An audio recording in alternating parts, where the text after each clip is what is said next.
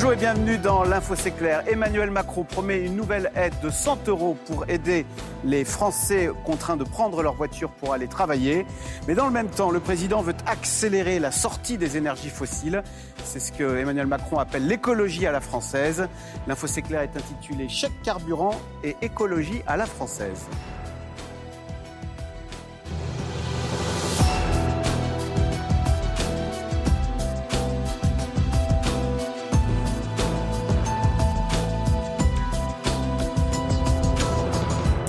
Nos invités, Gilles Bornstein, vous êtes éditorialiste politique, Nicolas Prissette, éditorialiste à la Tribune Dimanche, qui va, dont le premier numéro va sortir le 8 octobre et on l'attend avec impatience.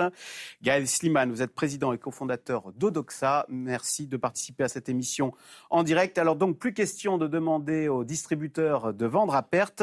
Face à la hausse des prix des carburants, Emmanuel Macron promet un nouveau chèque de 100 euros pour les Français qui en ont le plus besoin, même si le président refuse d'utiliser le mot chèque et lui préfère le mot aide. On écoute Emmanuel Macron. C'est un mécanisme qui doit être limité. Pour qui Pour les travailleurs Ça dépend de comment évolue le prix. Vous dites les travailleurs. Qui sera limité aux travailleurs, qui ne dépassera pas qui ne dépassera pas les, ce qu'on appelle les cinq premiers déciles, c'est-à-dire la 50% des travailleurs les plus modestes. Et avec un montant et qui sera au maximum de 100 euros. Quand on regarde euh, ce qui est moyen, on connaît les mécanismes qu'on a déjà pu avoir, c'est 100 euros par voiture et par an. Alors, Gilles Bornstein, d'abord, l'idée de contre, enfin, ou de demander aux, distributeurs de vendre à perte est enterrée. Est-ce que euh, Elisabeth Borne a mangé son chapeau hier soir en ah bah, écoutant le président enfin, Je ne me souviens pas d'une mesure de politique économique qui soit un tel fiasco. C'est-à-dire que ça a été proposé, si je ne m'abuse, dans les colonnes du Parisien le week-end dernier, dimanche dernier, par la Première ministre. Souvent, dans ces cas-là, ceux qui sont, ceux à qui ça s'adresse disent on verra, on va réfléchir. Les uns oui, les uns disent non. Là, ça a été non de tous les distributeurs, tout de suite et sans hésiter. Au point que le président de la République lui-même doit contredire sa première ministre. D'ailleurs, d'un point de vue politique, je ne comprends pas très bien pourquoi il a fait ça, parce que, après tout, c'était une mesure d'Elisabeth Borne. Il pouvait laisser Elisabeth Borne ou un ministre prendre sa paume, comme on dit. Non, là, il a voulu lui-même entériner l'échec de cette mesure, ce que je trouve étrange euh, en matière de euh, politique. Oui, c'est arrêté, ça n'avait pas marché, c'est remplacé par donc ce dispositif de, euh, de, de, de, de, sans marge. 100 euros, voilà. Alors, il y a, il y a deux... Ah oui, oui, il y a deux choses. Il y a deux choses. Il y a d'abord, on demande aux, alors, aux distributeurs de vendre à prix Alors, c'est pas que les distributeurs, c'est les raffineurs. En fait, si j'ai bien compris, ils demandent à toute la filière parce qu'on a compris, les distributeurs ont refusé parce qu'ils disent qu'ils font de toute façon 2 centimes de marge, 1 ou 2 ou 3 centimes de marge, et que donc de toute façon, quand bien même ils vendraient à perte, ça changerait pas grand-chose, à moins de prendre des pertes énormes. Donc c'est à toute la filière. Bon, alors il promet la transparence, on verra qui euh, se gave, si je puis dire, dans le processus, à part l'État, dont on sait que c'est le gavé en chef. Euh, voilà. Et pour le reste, ce chèque de 100 euros qui n'appelle pas son nom, c'est quand même là aussi un retour en arrière, parce que depuis quelques semaines, on nous disait le quoi qu'il en coûte, c'est terminé. D'ailleurs, le président de la République l'a réaffirmé pour dire quand même le contraire. Le quoi qu'il en coûte, c'est terminé. Mais bah, il a bien dû se résoudre à aider les automobilistes de cette façon-là. Je laisse la parole à mes, à mes camarades. Mais on voit dans quel désarroi est le gouvernement vis-à-vis de l'inflation sur un phénomène. On peut leur reprocher beaucoup de choses. Ils y sont pour rien. La hausse des matières premières, la hausse du prix du pétrole, la hausse des taux, tout ça, c'est des chocs extérieurs. C'est euh, en gros euh, euh, la guerre en Ukraine et d'autres phénomènes mondiaux. Emmanuel Macron n'y est pour rien. Pour autant, il est considéré comme responsable par tout le monde, et vis-à-vis de ça, ils sont complètement désarmés. Alors Emmanuel Macron n'y est pour rien. C'est vrai qu'on va regarder d'ailleurs les prix des carburants ailleurs en Europe. Euh, on va s'apercevoir que la France est plutôt bien lotie. Si vous regardez donc en France, c'est un relevé du 18 septembre. Euh, le prix du super samplon était à 1,95€, mais vous voyez qu'aux Pays-Bas, on est à 2,14€. Et en Italie, on est à, à 2 euros. Nicolas Prissette, qu'avez-vous retenu, vous, de tout ce passage du chef d'État? Euh, sur les carburants C'est que pour un président libéral, il est très interventionniste euh, ou, euh, ou bien alors, pourquoi a-t-il refusé d'employer le mot chèque? Parce que chèque, ça fait... On, imagine l'État derrière en train de faire le chèque et donc ça fait ça fait pas sortie du quoi qu'il en coûte. Oui, chèque, ça fait guichet, ça fait politique d'assistance, État nounou. Donc bon, voilà, on peut toujours aide. disserter sur sur les mots. La réalité, c'est qu'il y a encore un financement de l'État pour aider les Français les plus modestes à, à passer le cap. C'est pas le premier, c'est sans doute pas le dernier. Euh, on, peut, on peut en discuter sur un plan social. C'est plutôt pas mal ciblé. Il hein. faut voir que la mesure a déjà existé au début de l'année. Euh, et, elle a touché, euh, si on prend l'exemple du Pas-de-Calais, elle a touché quasiment euh, 90% des automobilistes qui étaient dans la cible des 50% des foyers les plus pauvres. Et puis à Paris, c'est 10% parce que bah, la ville est plus riche et on a moins de voitures. Donc la mesure ciblée, elle est indiscutable sur le plan social. Après, elle est davantage discutable sur un plan économique et sur le plan de la transition, puisqu'on on va y revenir, euh, puisqu'on continue de subventionner de l'énergie fossile alors qu'on est supposé s'en débarrasser. Donc sur, sur ce plan-là, effectivement, il y a un passage qui est un peu compliqué à gérer en termes de communication pour l'exécutif, parce qu'on le rappelle, c'est aujourd'hui qu'Emmanuel Macron doit donner sa feuille de route pour la transition écologique, et le même jour, eh ben, il 15 donne heures. de l'argent. Il donne de l'argent Pour le aux fossile. ménages qui en ont besoin pour de l'essence. Euh, Gaël Sliman, Elisabeth Borne, dit-on, a pris la, la- la décision la semaine dernière, là, en catastrophe, d'intervenir sur ce sujet, parce que les députés, dans leur circonscription, sont euh, assaillis euh, par euh, les électeurs qui ne leur parlent que d'une chose, du prix de l'essence. Il y a quand même, c'est un sujet très prégnant dans la société. Oui, c'est un sujet très prégnant. Le, le pouvoir d'achat, quand on interroge encore la semaine dernière sur les priorités des Français, arrive très très largement en tête. Euh, 61% des personnes interrogées nous disent ma problématique elle est liée au pouvoir d'achat. Pour vous donner une idée, on parle, on en parlera tout à l'heure d'ailleurs. On parle beaucoup d'immigration. Euh, L'immigration arrive autour du dixième rang avec 24% de citations. C'est-à-dire que le ratio entre la problématique pouvoir d'achat et la problématique immigration, c'est de 1 à 3. On parle d'environnement? Environnement, c'est aujourd'hui la troisième préoccupation des Français. Donc, ça n'a, et c'est bien, bien au-dessus de l'immigration, par exemple. Donc, on, est en train de, de voir se télescoper deux domaines, deux notions très importantes, et on est tous un petit peu schizophrènes. Emmanuel Macron l'est, euh, Nicolas Prissette le rappelait à juste titre, mais, mais nous le sommes un petit peu tous. C'est-à-dire qu'à la fois, il y a des injonctions fortes de l'opinion sur l'environnement. On, a passé le greenwashing, comme on dit. C'est devenu une prise de conscience forte des, des citoyens. Et en même temps, pour une bonne partie d'entre eux, il y a cette problématique liée au pouvoir d'achat et notamment à la question de la hausse des prix de ce qu'on voit tous les jours. On le répète souvent, mais c'est important de le redire. L'essence, c'est le truc qui vous embête le plus pour pas être euh, plus trivial, parce que quand vous faites votre plein, vous voyez défiler votre argent. Il n'y a pas beaucoup, il n'y a pas beaucoup de c'est vrai. domaines où vrai. quand, où quand vous payez des choses, visuellement vous vous rendez compte de ce que vous perdez. Et juste pour illustrer euh, la situation, on a un baromètre économique euh, que qu'on suit euh, tous les mois où on mesure le moral économique des Français et un certain nombre d'autres notions. Et on teste, euh, on a trouvé ça intéressant, le sentiment d'inflation. Et le sentiment d'inflation, c'est qu'on demande aux gens quelle est selon eux l'évolution des prix sur les 12 derniers mois. Donc on leur demande de nous dire quelle est leur inflation ressentie. L'inflation ressentie juste avant l'été, on était à 18%. Euh, Qu'est-ce que j'ai en septembre, là, à notre baromètre éco de septembre 18%. Alors qu'elle était. Est Alors 4,5%. qu'elle est, elle est à 5%. Donc c'est Mais, en fait, quand on réfléchit un instant, les gens ne disent pas n'importe quoi. C'est quasiment exactement l'inflation sur les produits qu'on achète tous les jours. Les produits qu'on achète au supermarché, les produits de, de consommation Et l'essence. euh, et l'essence. Tous ces biens-là ont effectivement progressé. Alors ça dépend, mais autour de 10, 20%, parfois plus. Et ça, c'est ce qu'on voit tous les jours. On n'achète pas tous les jours une maison, on n'achète pas tous les jours une voiture ou un ordinateur. Et ces prix-là, eux, n'ont pas connu une telle inflation. Mais l'inflation qu'on vit tous les jours, elle a explosé. Et c'est pour ça que euh, forcément les députés le disent. Ben, les hommes politiques ne sont pas complètement euh, euh, sourds et, et- et aveugles. Ils entendent et ils voient ce que leur disent les gens. Donc il faut agir dans le domaine, il faut donner des signaux. Et je rejoins ce que vous avez dit. Si on peut éviter de faire des chèques sur le plan symbolique pour dire que on n'est plus dans le quoi qu'il en coûte. c'est mieux. Alors, pour illustrer ce que vous venez de dire, je vous propose de regarder ce reportage à Mérignac fait par Thibaut Grosse et Thierry Breton pour illustrer donc la grande sensibilité euh, des automobilistes à ces carburants qui frôlent désormais les 2 euros. On regarde.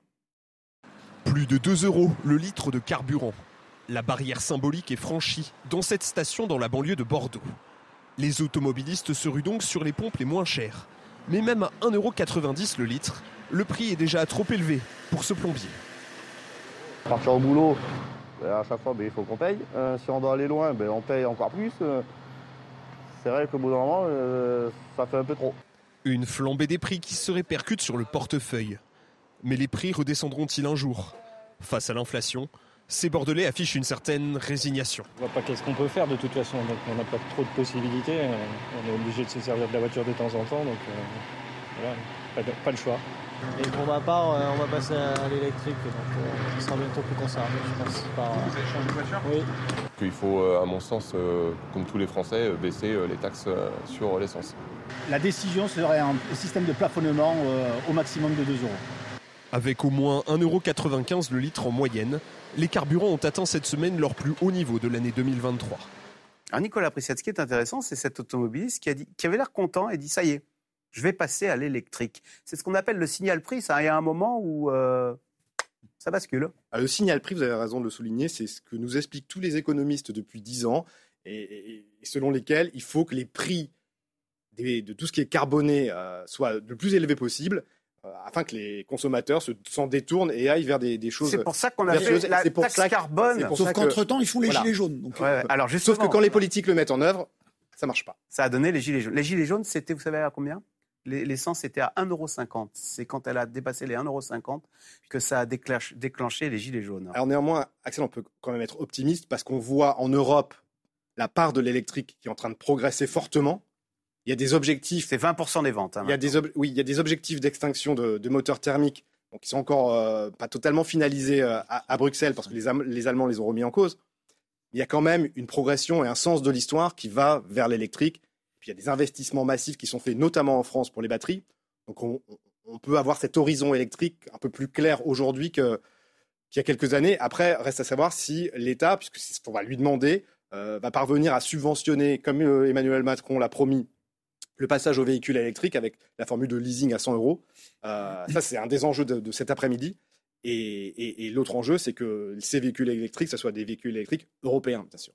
Gilles Bornstein J'ai lu un papier récemment là-dessus, justement. Alors, effectivement, il y a un signal prix. On considère que le prix raisonnable pour une voiture euh, électrique, c'est 25 000 euros. À partir de 25 000 euros, euh, ou en deçà de 25 000 euros, ça peut commencer à intéresser non pas les classes très populaires, mais disons les classes moyennes qui roulent beaucoup. Sauf que les constructeurs en ce moment sont coincés avec l'augmentation des matières premières qui sont dans les véhicules, qui sont surtout dans les batteries. Ils n'arrivent pas à fabriquer des voitures. On considère que les voitures d'entrée de gamme pour les constructeurs français, ça sera aux alentours de 30 000 euros. Et le signal prix, le gap, il est important entre 25 000 et 30 000 euros. Et donc, voilà. Pour les rentabiliser à ce prix-là, il faudrait qu'ils en vendent énormément, mais on n'est pas sûr qu'il y ait que la France soit solvable pour acheter des voitures aux alentours de 30 000 euros.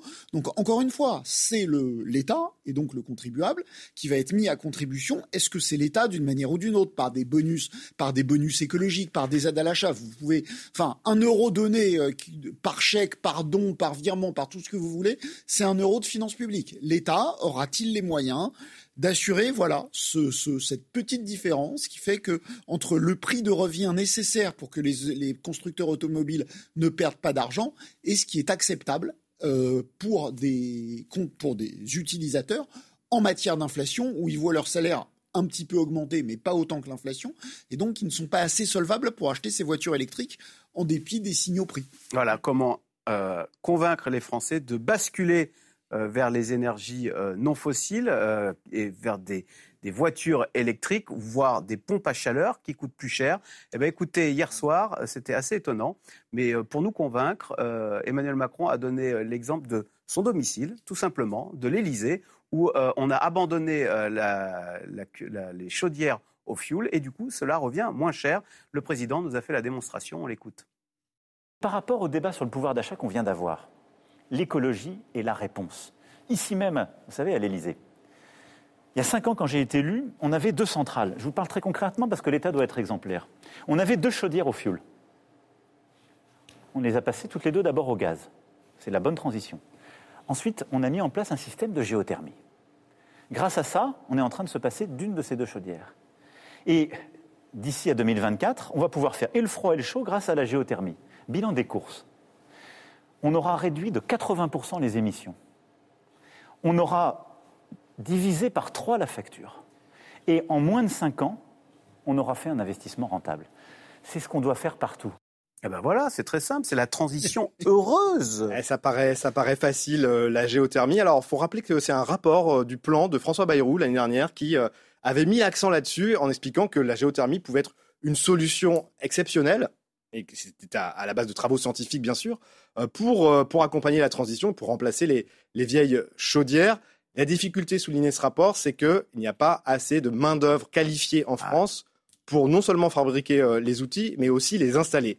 Donc à l'Élysée, manifestement, ils ont trouvé la main-d'œuvre pour le faire, mais c'est pas sûr que toutes les Françaises et Français qui voudraient s'engager euh, dans cette voie, en tout cas c'est ce que disait le, le rapport du plan, euh, puissent euh, trouver les, les entreprises pour. Gilles Bornstein, est-ce que quand même avec cette euh, démonstration par l'exemple, on voit qu'on est, on est passé de l'écologie qui était un concept à l'écologie euh, euh, pratique Non, mais travaux pratiques, euh, voilà. Oui, euh.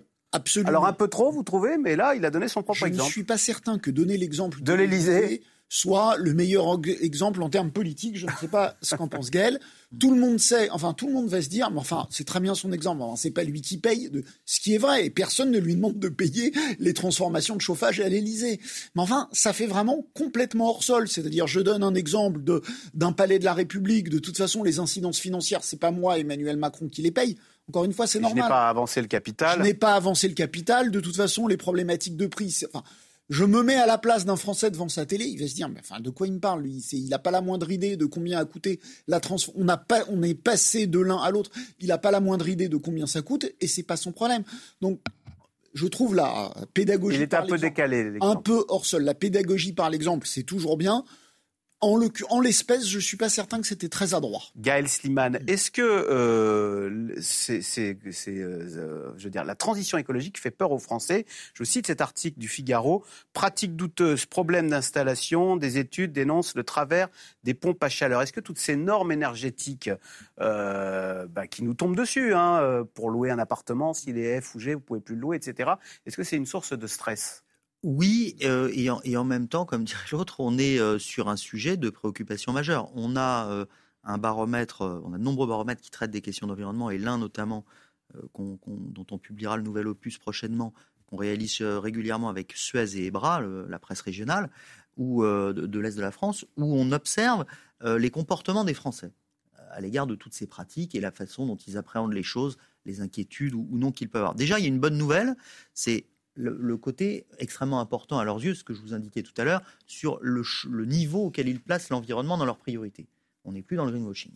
Deuxièmement, euh, pendant très longtemps, on opposait fin du monde et fin du mois, et ils avaient le sentiment que, pour ce que vous dites, Axel, parce que c'est compliqué, parce qu'il y a des normes, parce que ça coûte cher, euh, eh bien finalement, euh, l'écologie, l'environnement, la protection de l'environnement, ça devait forcément être euh, l'adversaire du pouvoir d'achat. Aujourd'hui, ils ne le pensent plus. D'ailleurs, il y a tout un tas de pratiques qui ont été très vertueuses euh, en termes d'économie d'énergie, de baisse de chauffage, hein, euh, qui ont été des, pro- des, des- des pratiques qui à la fois ont été positives sur le pouvoir d'achat des gens et en même temps vertueuses en termes d'environnement. Mais la difficulté, c'est qu'ils pensent que l'État doit les aider pour la transition. Ah ouais. Il, nous explique que euh, que ce soit, euh, bah, pour le, le bon exemple, c'est sur l'électrique euh, dont, dont vous parliez il y a un instant, sur le véhicule électrique par exemple, il y a des lourds investissements de l'État à faire pour aider les gens.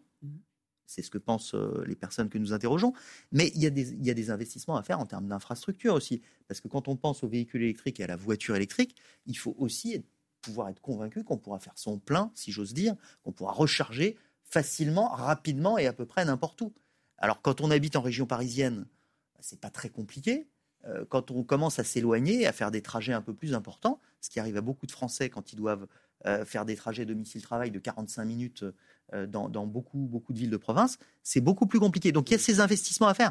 Mais ensuite, moi j'ai assez peu de doutes que, euh, que ce soit sur ce sujet, comme ça l'a été sur le téléphone mobile, à un, à un moment, il y aura un cliquet. Et quand on commencera à pas s'expliquer, quand les comportements évolueront, quand un peu plus de gens se mettront à le faire, ça va être massif. Oui, Gilles Bornstein? Il se trouve que j'avais lu, alors c'est- ça tombe bien, à peu près la même étude faite par un autre institut de sondage, et non pas pour Engie, mais pour Enedis. Enfin, en fait, pour. C'était Suez. Oui, pardon, pour euh, EDF, qui disait exactement la même chose, c'est-à-dire que les Français, désormais, la pédagogie est faite, les Français sont convaincus qu'il faut changer de comportement, mais ils refusent de faire les efforts euh, Ils eux-mêmes. veulent On pas les faire tout seuls, en fait. Ils veulent, ils veulent être Ils veulent être ils veulent accompagnés. être aidés. On dit qu'il y a trois protagonistes, il y a l'État, il y a les entreprises et il y a les ménages, et quand même, ils considèrent que c'est à leurs employeurs et surtout à l'État. à- surtout à l'État euh, de faire les investissements. Eux considèrent qu'ils sont à l'os, que la crise a, par l'inflation, a rongé le peu de ma- marge de manœuvre qu'ils ont, que déjà ils doivent se priver, et que s'ils considèrent que les efforts sont nécessaires, légitimes, tout ce que vous voulez, euh, ils ont du mal à les faire eux-mêmes. Donc ça va être vraiment une période, c'est mieux que quand il n'y avait pas de prise de conscience. Enfin, ça va quand même être une période, on verra ce que dira Emmanuel Macron tout à l'heure, mais ça va être quand même une période très difficile pour euh, l'État. Car le risque, c'est qu'il y a un rejet de ces mesures environnementales qui seraient jugées euh, trop euh, coûteuses. C'est pour ça que Emmanuel Macron a insisté hier sur la nécessité de trouver le bon rythme, car il ne faut ni se décourager, ni basculer dans la décroissance. C'est ce que le président a appelé l'écologie à la française. On l'écoute expliquer ce concept.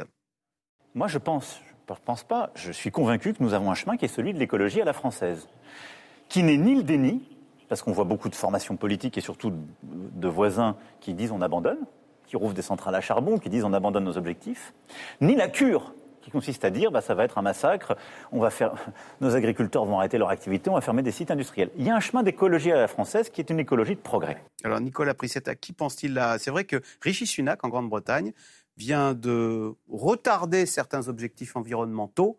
Euh, car euh, les Anglais trouvent qu'ils en ont ras-le-bol. Hein, euh, et je cite alors sa, sa ministre de l'Intérieur qui dit On ne sauvera pas la planète en faisant faire faillite le Royaume-Uni. Est-ce qu'il y a cette idée qui avait été résumée par Nicolas Sarkozy L'écologie, ça commence à bien faire? C'était au Salon de l'Agriculture, mmh. voilà. des agriculteurs excédés. Et, et, Emmanuel Macron, pour répondre à votre question, il pense surtout aux Allemands, là, quand, quand il a ce, ce, type de propos parce que les Allemands, on sait, euh, ils ont renoncé au nucléaire, bon là, ça rediscute.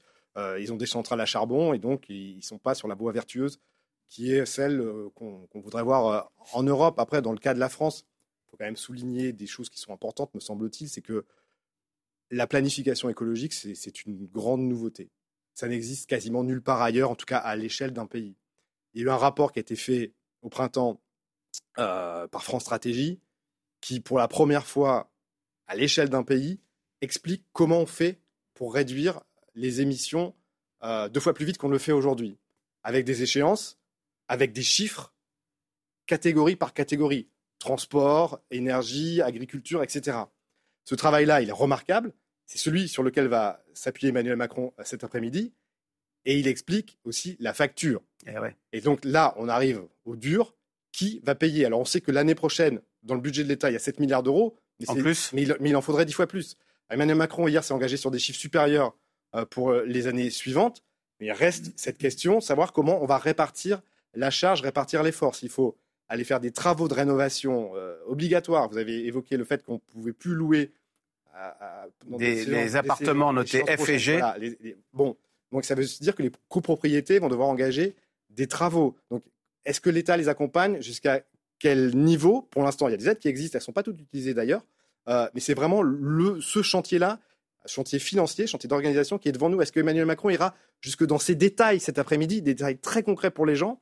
C'est pas sûr. Euh, Gilles Bornstein, est-ce qu'il y a le risque, pour reprendre ce que disait Emmanuel Macron, si on va trop vite, que euh, les, gens se braquent et partent dans l'autre sens? On a vu qu'en Pays-Bas, vous parliez des agriculteurs, il y a le parti des agriculteurs qui dit arrêtez avec vos normes contre les rejets d'azote. je vais vous montrer une image de l'AFD, le parti d'extrême droite en Allemagne. Bah, regardez l'une de ces affiches le diesel, c'est super. Eh ben voilà. Est-ce que euh, peuvent apparaître ça et là des courants qui vont surfer euh, sur le rejet de ces normes qui nous enquiquinent? Absolument. Les gilets jaunes, c'était pas une norme, c'était une augmentation de prix, mais ça revient à la même chose. Les gilets jaunes, c'était ça. Vous parliez de la Grande-Bretagne tout à l'heure. Euh, si Rishi Sunak a fait ce que vous avez dit, c'est-à-dire reculer la date à laquelle... Euh, pour les voitures électriques et les chaudières à gaz. Absolument. C'est parce que le péage, c'est essentiellement parce qu'il y a un péage pour entrer dans Londres. ZFE de Londres. La ZFE de Londres et que c'est extrêmement impopulaire extrêmement impopulaire. On le sait tous, le, les, les, conservateurs sont très à la peine dans les sondages. Euh, il semblerait que les travaillistes s'apprêtent à prendre les commandes de, de, de l'État. Et donc, euh, Richie Sunak essaye de surfer sur exactement ce que vous dites, c'est-à-dire le mécontentement, la colère des gens qui trouvent que les pressions, euh, ça suffit euh, comme ça, comme dirait Nicolas Sarkozy. Donc oui, Emmanuel Macron doit être très prudent entre afficher des objectifs suffisamment ambitieux pour que donner enfin l'impression que son engagement écologiste est réel et non pas fin, parce que pour l'instant, il n'en est pas crédité. C'est un juge, disent ses partenaires, ses partisans, pardon, parce qu'il a fait autant, voire plus que ses homologues européens. Pour qu'enfin son ambition écologique soit euh, acceptée et crue par les Français, mais pour ne pas décourager euh, ces mêmes Français, d'une part pour qu'ils arrêtent, qu'ils ne le quittent pas politiquement, parce qu'un gouvernement qui serait trop impopulaire ne pourrait rien faire, et pour que leur comportement ne parte pas à l'inverse, comme vous l'avez dit. Euh, Gaël Stiman, est-ce qu'il y a un créneau à prendre politiquement pour un parti qui serait moins disant sur les questions environnementales Est-ce que ça peut être Il y en a un. Ben, il, y a, Ouais. il- il y a une le niche. parti anti-écolo, quoi Bah, il y a une niche, c'est-à-dire que euh, forcément, euh, quand vous avez une tendance de la société, je vous la rappelais, hein, euh, qui se préoccupe beaucoup d'environnement, qui dit que c'est important, que enfin, ça, ça pénètre la société, mais qu'en même temps, tout le monde euh, explique qu'il ne supporte pas l'écologie punitive. Alors, c'est un mot qui est souvent employé. Ça signifie quoi? Ça signifie qu'à chaque fois que vous avez des mesures, pour parler un peu euh, sabir, à chaque fois que vous avez des mesures qui visent à accélérer le signal prix, par exemple, on, reparlait des gilets jaunes il y a un instant. Le problème des gilets jaunes n'était pas le prix de l'essence. Euh, vous l'avez rappelé, Axel, on est plus, le prix de l'essence est plus élevé aujourd'hui. Le problème des gilets jaunes, c'est que les gens ont bien compris qu'il y avait eu une volonté délibérée de l'État d'augmenter artificiellement le coût que ça représentait pour le particulier quand il faisait son plein, euh, pour aller chercher ce signal prix, pour aller vers la décarbonation, etc. Ça, ça n'est pas supportable Le- dans aucune société. Donc, vous savez que ça, c'est interdit. Euh, ce qui s'est passé dans Paris, ce qui a mis vent debout les Parisiens euh, contre Anne Hidalgo, ce qui a fait que pendant euh, des années, elle a été réélue certes, mais vous avez les deux tiers des Parisiens qui disent c'est un mauvais maire, je ne veux plus d'elle comme maire. Ils le disaient avant de l'élire, puisque ils ont estimé qu'ils n'avaient pas le choix entre beaucoup mieux, pour dire les choses simplement. Mais pourquoi étaient-ils mécontents? À cause de tous ces travaux dans Paris, de ces pistes cyclables qui prenaient les trois quarts des routes. Alors, Quand vous avez le sentiment que l'écologie, elle va s'exercer en vous contraignant, en vous tordant le bras, en vous forçant, eh bien, vous, mécaniquement, vous êtes certain d'obtenir une réaction négative de la population. Et puis, il faut être sérieux un instant. Euh, quand on, est en train de parler d'économie décarbonée, de carbone, et qu'on parlait de l'Allemagne un instant, comment peut-on accepter, ça, ça fait beaucoup de mal à l'Europe, comment peut-on accepter qu'un pays qui euh, charbonne à mort, qui utilise le charbon comme, comme, comme peu d'autres, donne des leçons d'environnement à un pays qui utilise une, une énergie décarbonée comme le nucléaire. C'est ce que pense une majorité de Français aujourd'hui. Et là-dessus, il y a aussi un job à faire au niveau européen euh, pour ne pas avoir à payer plus cher que les autres Mmh. voisins européens alors qu'on utilise une énergie moins sale. À quoi bon faire des efforts si les autres pays n'en font pas? Euh, je vous propose justement d'écouter Emmanuel Macron et sa colère froide au dernier G20, c'était à New Delhi, Ah. parce que la question climatique n'a pas été mentionnée et euh, Emmanuel Macron s'est euh, pas mis en colère, mais on l'écoute, il est très mari de ce que beaucoup de pays euh, s'exemptent des efforts euh, environnementaux. On écoute le chef de l'État. Je suis pour ma part très préoccupé de l'esprit qui commence à régner, y compris d'ailleurs au sein des membres du G20, sur la question du climat. Il y a d'abord un discours trop facile qui s'installe chez certains émergents pour dire que seuls les pays les plus riches auront une responsabilité. Mais plus largement, nous devons tous, dans les pays émergents et dans tous les pays clients, sortir le plus rapidement et beaucoup plus vite qu'aujourd'hui du charbon. Et nous devons accélérer sans hypocrisie la sortie des hydrocarbures. Nicolas Prissette, est-ce que ce n'est pas un autre écueil, ça, pour l'acceptation de la- du combat climatique C'est de se dire à quoi bon euh, je fais des efforts si en Inde, on ouvre des centrales à charbon à tire-larigot Mais à l'évidence. Et on a euh, en France des débats euh, pour savoir si euh, le gouvernement en fait euh, vraiment assez, s'il ne faut pas le, la signer euh, devant le tribunal administratif euh, parce qu'il ne respecte pas ses engagements. En même temps, à l'étranger, vous avez des émissions qui continuent d'augmenter considérablement, que ce soit en Chine, aux États-Unis, en Inde, etc., et qui euh, représentent des, des quantités de tonnes de CO2 qui sont gigantesques par rapport à, celles de, de la France. Donc ce sujet-là, évidemment, il n'est pas très bien traité au plan politique. Emmanuel Macron a raison de le souligner. Alors, parlait des émergents, on peut aussi parler des États-Unis. Aux États-Unis, il y a, du plastique partout. Euh, il y a très peu de véhicules électriques, euh, contrairement à, ce qu'on pourrait imaginer, sauf peut-être dans certaines régions comme la Californie. Et donc, on a un pays qui est très en retard dans, la transition. Alors là, Joe Biden a mis de l'argent sur la table et les Européens lui reprochent beaucoup pour euh, accélérer cette transition, mais ça reste un pays producteur de pétrole qui est au sommet de sa production pétrolière et qui, de fait, est certes revenu dans l'accord de Paris, mais n'est pas du tout sur la voie, en tout cas à ce stade, de, transition, euh, comme peut l'être euh, la France. Donc on, a le sentiment qu'on est un peu un petit poussé qui essaye de, de faire des efforts. Ces efforts sont critiqués et le reste du monde continue de polluer. Je trouve que le meilleur exemple de ça, c'est l'aviation. On dit aux Français qu'ils doivent arrêter de prendre l'avion. Vous vous rappelez, il y avait un projet d'arrêter les lignes intérieures quand il y avait une alternative en Et, train. et l'Inde vient 24 d'acheter heures. 500 Airbus. Eh ben voilà. Et voilà, c'est Et exactement. on est ravis, cela dit, mais C'est des exactement ce que je voulais dire. C'est que nous, on nous dit qu'il faut pas prendre l'avion. Et je trouve que de ce point de vue-là, il y a une modification des comportements. On entend des gens, pour les gens qui ont la chance de pouvoir prendre l'avion, ce qui n'est évidemment pas tout le monde. Pour ces gens-là, ils se disent, bah voilà, maintenant Marseille, j'y vais en train.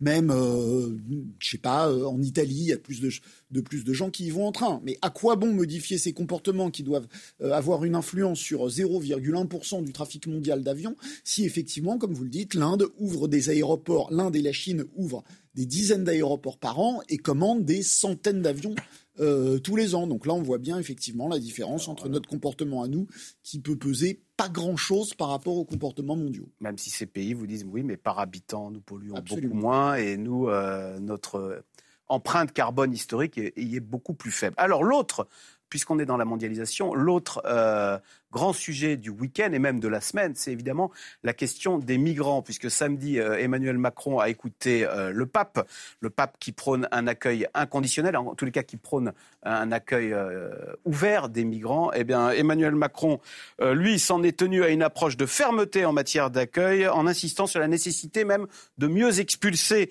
ceux qui n'ont pas vocation à rester sur notre territoire. On l'écoute hier soir sur France 2.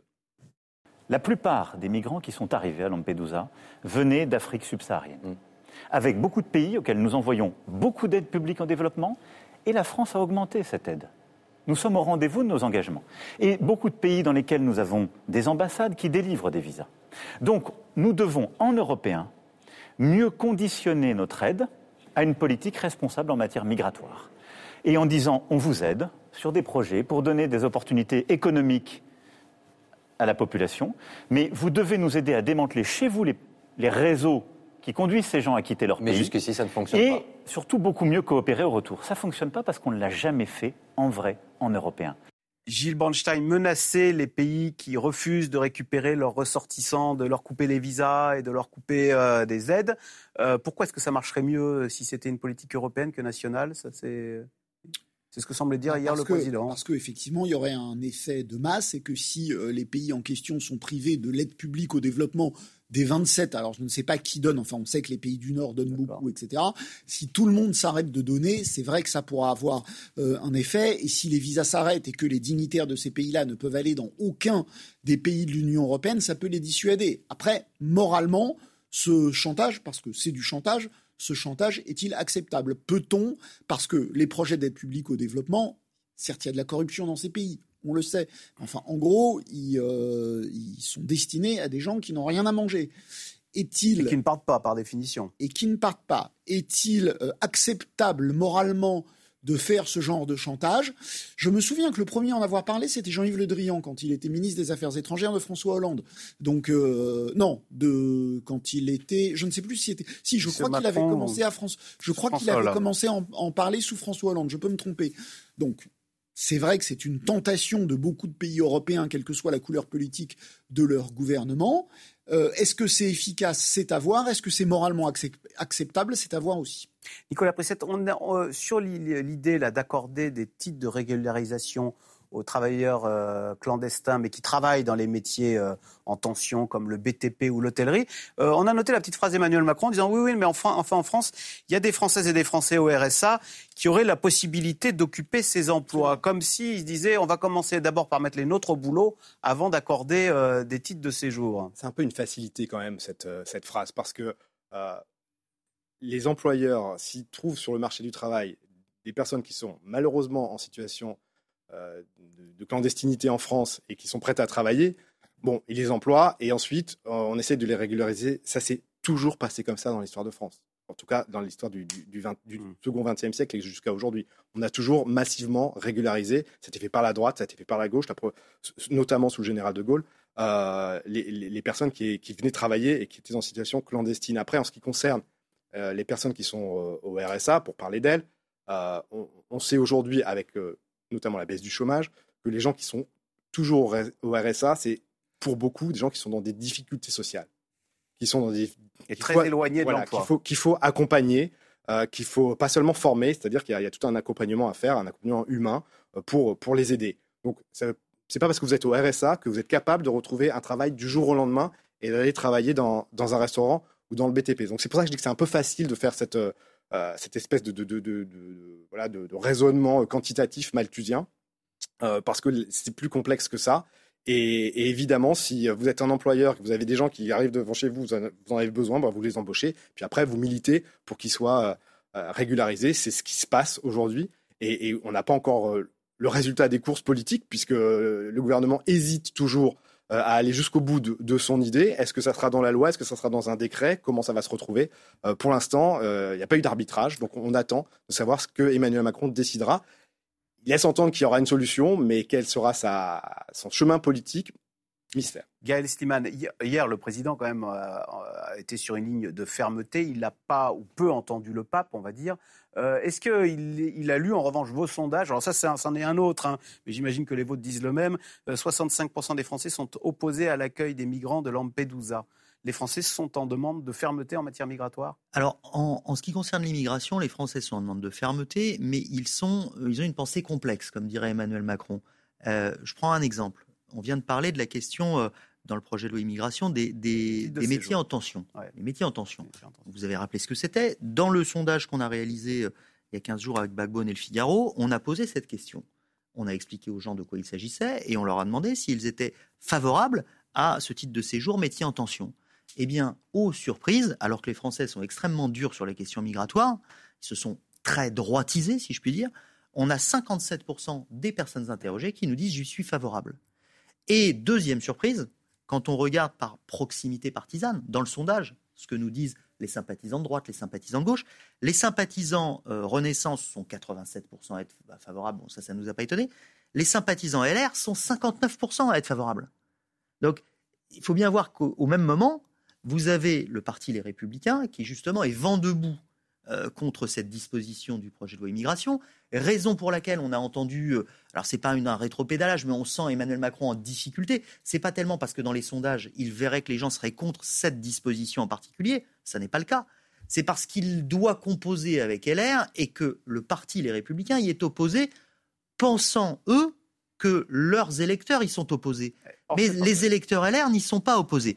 En revanche, les, les responsables LR ne voient pas leurs électeurs il voit des militants. Hmm. Les militants dans les meetings, les gens à qui il parle, eux sont portés à blanc sur ces, chauffés à blanc sur ces sujets, donc leur envoie un message compliqué. Mais vous voyez, c'est compliqué ces questions d'immigration parce que euh, on a testé euh, dans, ce même sondage une demi-douzaine de, euh, de solutions, de, de, propositions qui pourraient être mises en place sur l'immigration, parfois venant de la droite ou de l'extrême droite, donc parfois très dures, et à chaque fois les gens ils sont favorables. En fait, le sentiment général, c'est que en matière d'immigration, les gouvernements échouent les trois quarts des Français, par exemple, nous disent en matière d'immigration, la politique du gouvernement, elle est mauvaise. Elle, n'est pas bonne. Mais c'était valable des précédents gouvernements. Il y a un sentiment euh, de tonneau des, Danaïdes, de, euh, de, quelque chose qui ne parvient jamais à l'efficacité.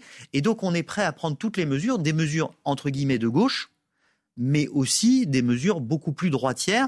Ce que les gens veulent, c'est un sentiment d'efficacité avec cette idée que euh, eh bien, on aura moins d'immigrés clandestins que ce qu'on a aujourd'hui. Alors justement, je vous propose d'écouter Éric Ciotti, qui est exactement ce que vous venez de dire, et vent debout contre euh, ce projet de loi immigration qui permettrait de donner des titres de séjour aux immigrés illégaux dans les métiers en tension. Alors on va écouter, ensuite il y aura la réaction de Marine Tondelier, mais d'abord on écoute celle d'Éric Zemmour pour le, le chef DLR.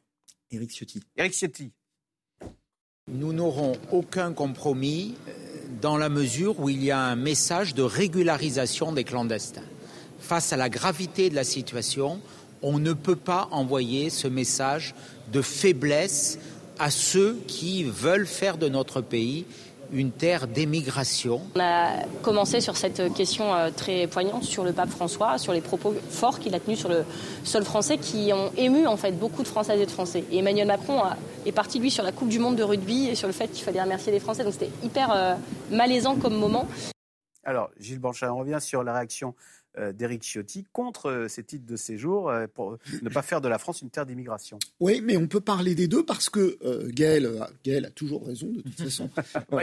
C'est vrai que non, mais il y a eu plusieurs sondages depuis qu'on parle de cette loi immigration qui disent qu'en gros les Français sont d'accord avec cette loi. Le en même temps de cette loi que refusent les Républicains et que refuse la gauche, les Français sont d'accord. Quand Gérald Darmanin dit il faut être gentil avec les gentils, méchant avec les méchants, euh, ou euh, il faut euh, la France doit accompagner ceux qui doivent partir et mieux accompagner, mieux intégrer ceux qui doivent rester. Vous le dites comme vous voulez, mais c'est du en même temps. Bien, les Français sont d'accord et les deux camps ne le comprennent pas.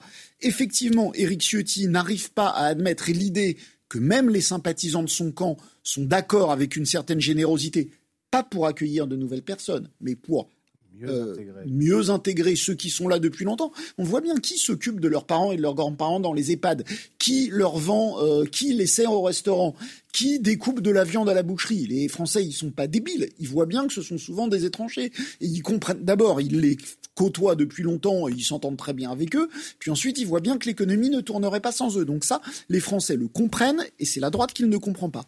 À l'inverse, à l'inverse, les sympathisants de gauche, sous le contrôle de Gaël, les sympathisants de gauche sont d'accord avec le volet répressif de la loi. Bah oui. Quand, les, quand Emmanuel Macron dit le cœur du texte, c'est accélérer les procédures, Mm. raccompagner ceux qui doivent être accompagnés, euh, augmenter le taux d'application des OQTF, les de quitter le territoire. 82% Voilà.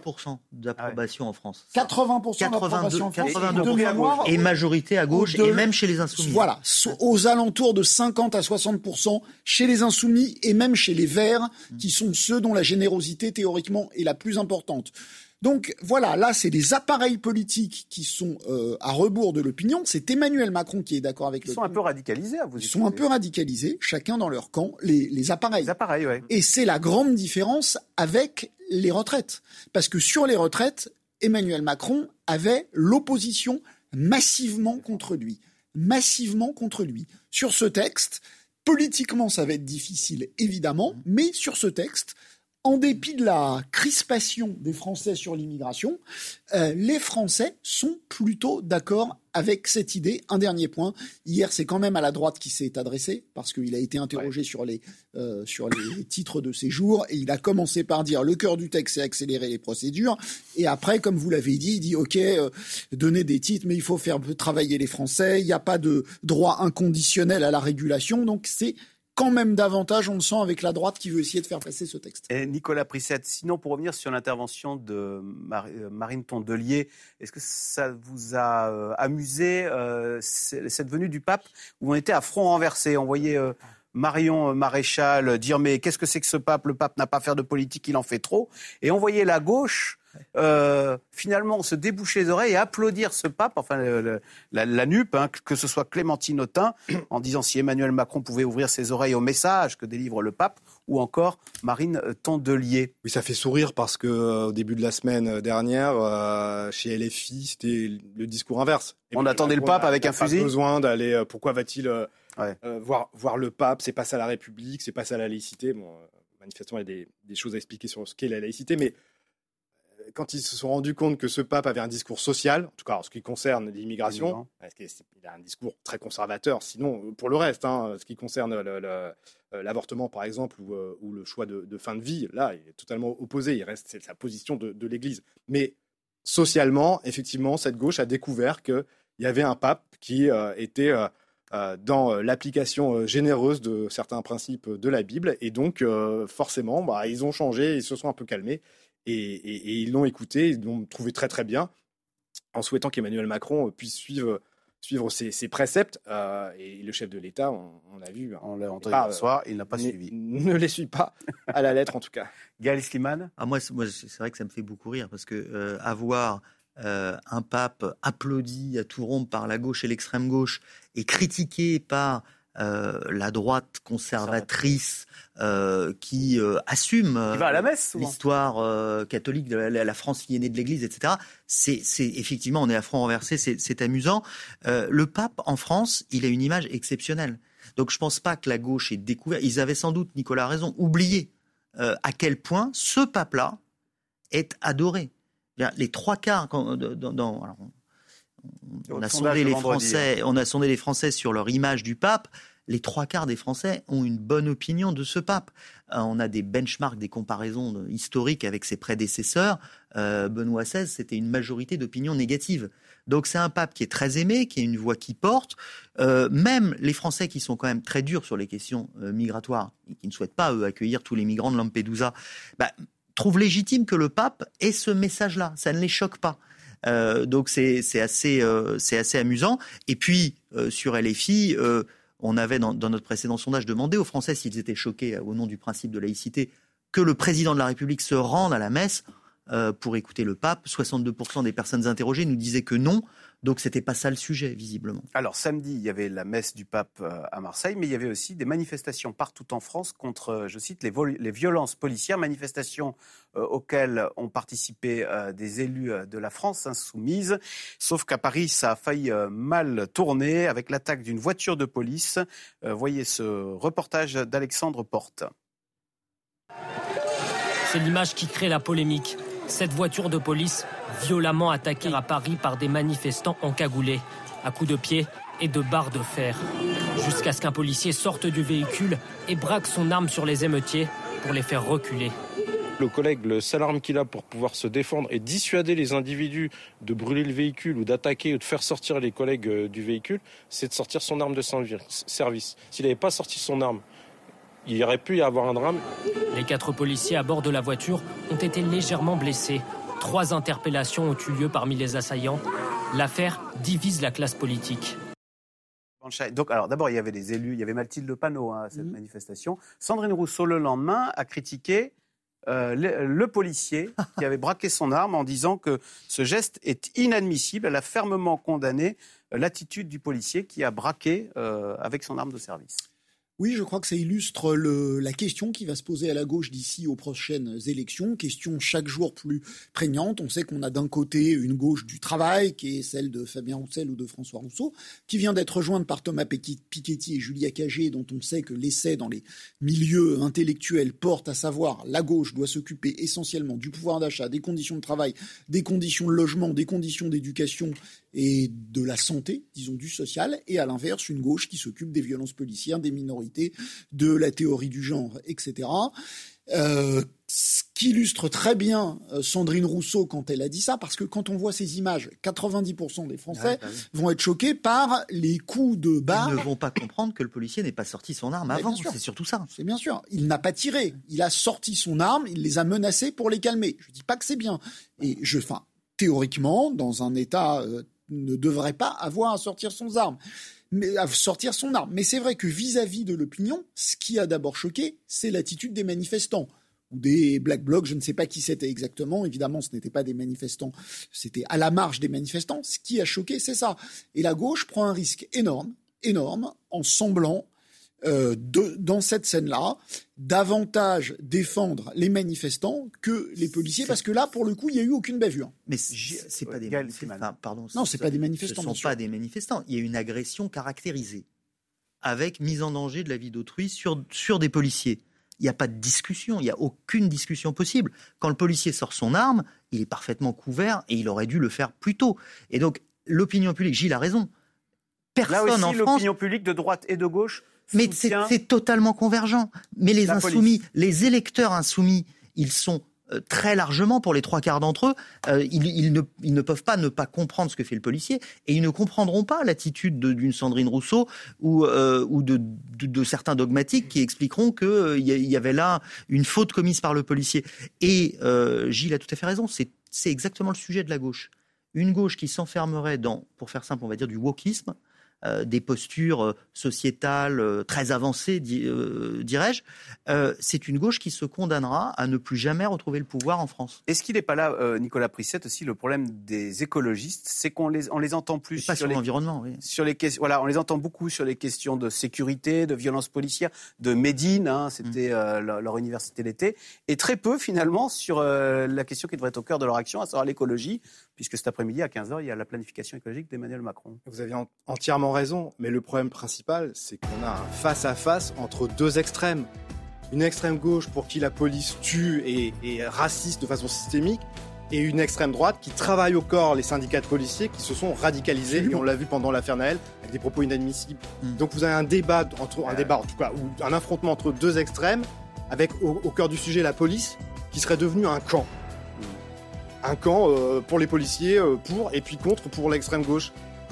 Et il y a personne, malheureusement, en tout cas très peu de, personnes sur le terrain politique qui sont capables de dire stop, arrêtez, euh, c'est pas ça le sujet. La police n'est pas un camp, c'est un service public. Donc, on arrête, enfin, on sort de ce débat délétère entre extrêmes et on revient à des principes républicains. Et donc, c'est un sujet évidemment pour les écologistes, mais pour tous les partis de gouvernement.